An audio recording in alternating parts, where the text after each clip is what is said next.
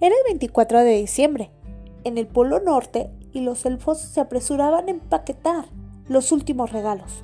Papá Noel ya estaba preparado para partir en su trineo, tirado por sus ocho renos, y Rodolfo, el reno de la nariz roja, comprobó que todo estaba listo, cogió las riendas del trineo y ordenó a los renos Levantad el vuelo.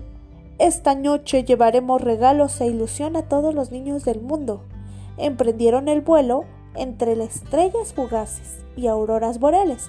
Sin embargo, cuando Papá Noel sacó su brújula para comprobar que iban por buen camino, se dio cuenta de que se había roto. No puede ser, se lamentó desesperado. ¿Cómo encontrar el camino en la oscuridad? Rodolfo salió en su ayuda. Con mi nariz roja podremos ver en la oscuridad y encontrar el camino.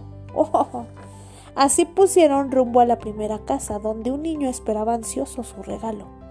A Rodolfo le costaba ubicarse en medio de la oscuridad, pero tenía tanta ilusión por llevar los regalos que dirigió el trineo sin problemas. Empezaron a repartir los regalos. Llegaron a una casa muy pequeña donde había muchos niños. Entraron por la chimenea y al mirar a su alrededor vieron un salón frío con pocos muebles y en un rincón un pequeño árbol de Navidad, casi sin adornos. Papá Noel dio una palmada y dijo que sea un salón perfecto.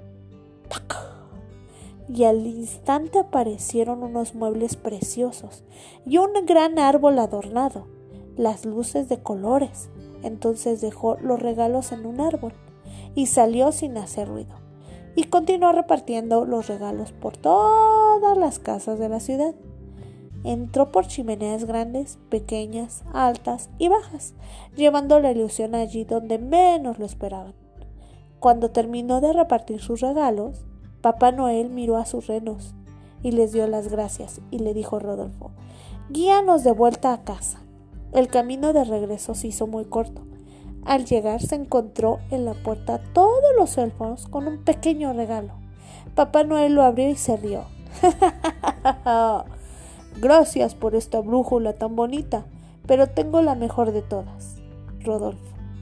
El reno se acercó y le acarició el brazo con una nariz roja. Los dos sabían que a partir de aquella noche se volverían amigos inseparables.